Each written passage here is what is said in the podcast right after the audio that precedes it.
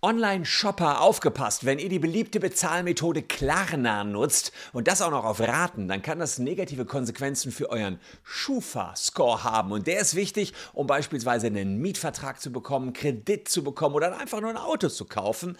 Das solltet ihr auf jeden Fall beachten, wenn ihr das nächste Mal mit Klarna zahlt. Ich habe aber noch mehr News hier in diesem Video.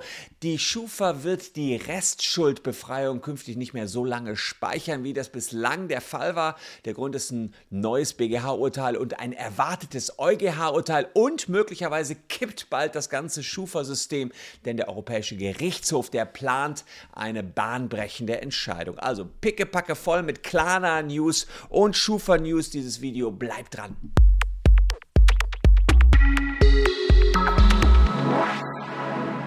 Hallo, ich bin Christian Solmecke, Rechtsanwalt und Partner bei WBS Legal in Köln. Und wenn ihr Rechtstipps haben wollt, die euch auch im Leben weiterhelfen, naja, dann abonniert gern diesen Kanal, denn wir suchen die besten Lifehacks für euch raus. Und das hier ist ein Lifehack na, der besonderen Art. Ich kläre euch darüber auf, was passiert, wenn ihr mit Klarna zahlt. Ich sage euch das Neueste über die Datenspeicherung der Schufa und ich sage euch schon ein bisschen einen kleinen Ausblick auf ein neues EuGH-Urteil, was da kommt. Schauen wir uns erstmal die Klarna-Nummer an. Ihr vielleicht? Shoppe jetzt, bezahle später. Ganz entspannt chillt man, kann schon mal jetzt die nächste dicke äh, Rechnung ausgeben für ein neues iPhone oder was auch immer man sich gönnen will und muss erst dann bezahlen, wenn auch wirklich die Knete auf dem Konto ist.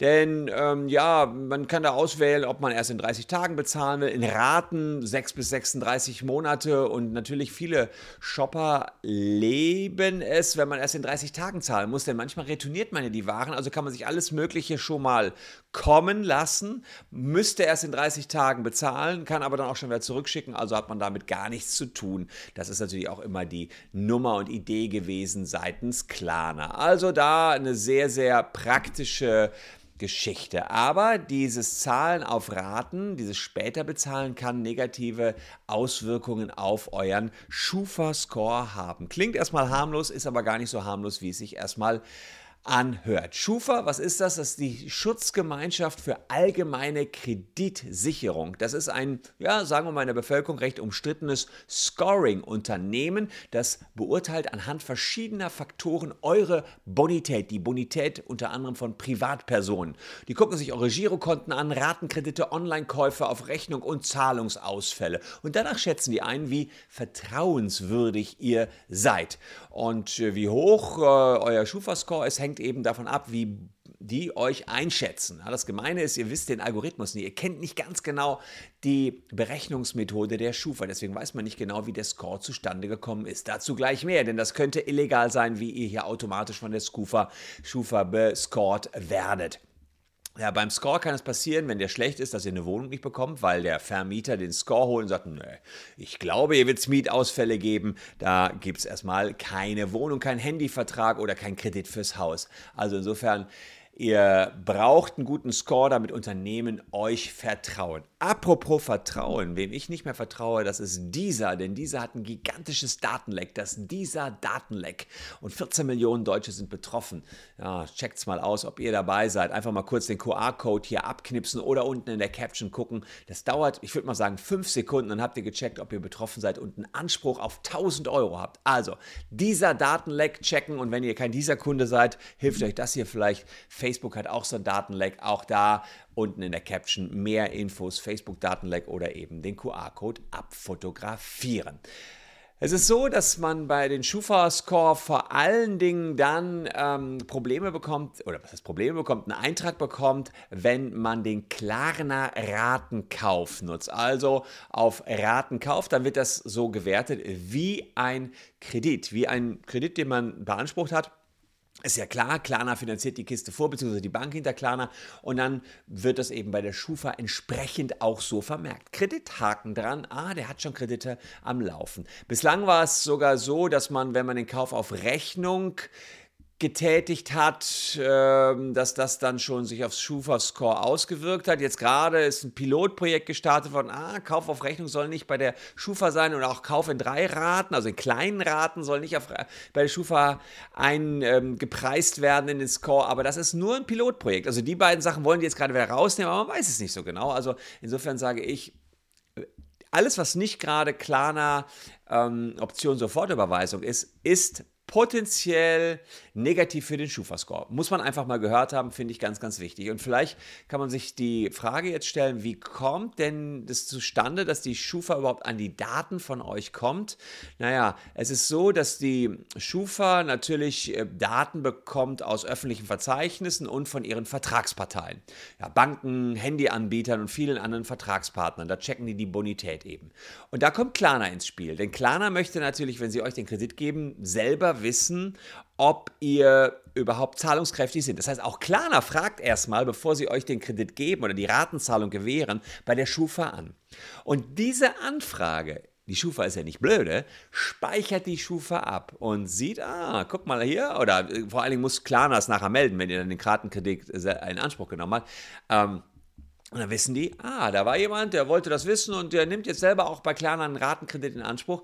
Ja, speichern wir das doch mal ab. Und jetzt fragt ihr euch, ja, dürfen die das denn? Tja, das ist eine gute Frage, denn ihr habt zunächst mal darüber unterschrieben. Das heißt, wenn ihr ein Bankkonto eröffnet habt oder auch ein Klarna-Konto eröffnet habt, dann habt ihr eine sogenannte Schufa-Klausel unterzeichnet. Ob aber diese Einwilligungen immer rechtmäßig sind, na, das ist ein großer Streitfall. Ich habe zum Beispiel jetzt einen Handyanbieter gefunden, meinen eigenen, der eine Schufa-Klausel hatte, wo ich glaube, das ist nicht sauber gelaufen. Ich bin da nicht sauber gefragt worden und deswegen klage ich jetzt dagegen, dass überhaupt meine Daten an die Schufa gelangt sind.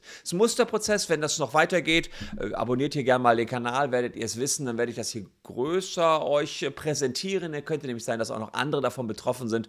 Erstmal deute ich das hier nur an. Und es gibt auch tatsächlich ein Gutachten vor, vom Europäischen Gerichtshof, ganz neu ist das jetzt, von Mitte März, dass der Schufa-Score gegen EU-Recht verstößt. Das heißt, damit könnte der gesamte Score kippen. Das ist das Kern, der, der, der große Kern, das, was die Schufa hier macht, weil sie nämlich sagen, naja, hm, nach der Datenschutzgrundverordnung darf nicht irgendeine Technologie automatisch über Menschen entscheiden, denn hier muss es schon so sein, dass man einen ähm, Menschen hat, der auch über einen Menschen entscheidet. Also ist klar, der Score ist ein komplett automatisiertes Verfahren, wo keiner reingucken kann.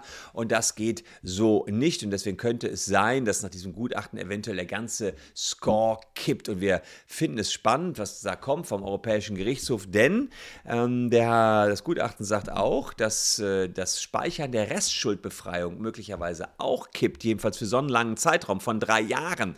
Wollen die EuGH-Richter das nicht mehr sehen, ja, also das Zumindest der EuGH-Generalanwalt hat das jetzt gesagt.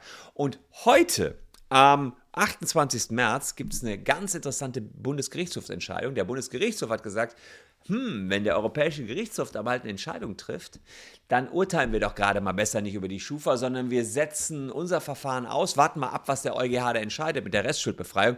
Und als hätte ich es geahnt, die Ereignisse überschlagen sich, sagt die Schufa, Schon nach sechs Monaten Schufa löscht Restschuldbefreiung. Das heißt, ihr wart beispielsweise privatinsolvent, ähm, habt dann eure Wohlverhaltensphase mh, hm, hinter euch und dann wird jetzt nur noch sechs Monate gespeichert, dass ihr mal privatinsolvent war. Früher war es so, dass das drei Jahre noch bestehen blieb. Da schreibt die Schufa, trotz laufendem Gerichtsverfahren wollen wir Klarheit und Sicherheit für Verbraucher. Sie will nach Privatinsolvenz schnell wirtschaftlichen Neustart ermöglichen. Sprich, was sie versuchen ist, jetzt Phishing for Compliments zu betreiben, so bezeichne ich das jetzt einfach mal. Das heißt, im Vorauseilen im Gehorsam, weil sie, sie schon sehen, oh, der braut sich gerade ganz schön was zusammen, versucht die Schufa hier schon mal einen Schritt zurückzugehen und sagen, okay, vielleicht waren drei Jahre zu viel, waren zu gierig, was die Daten betrifft. Wir gehen hier Next Step.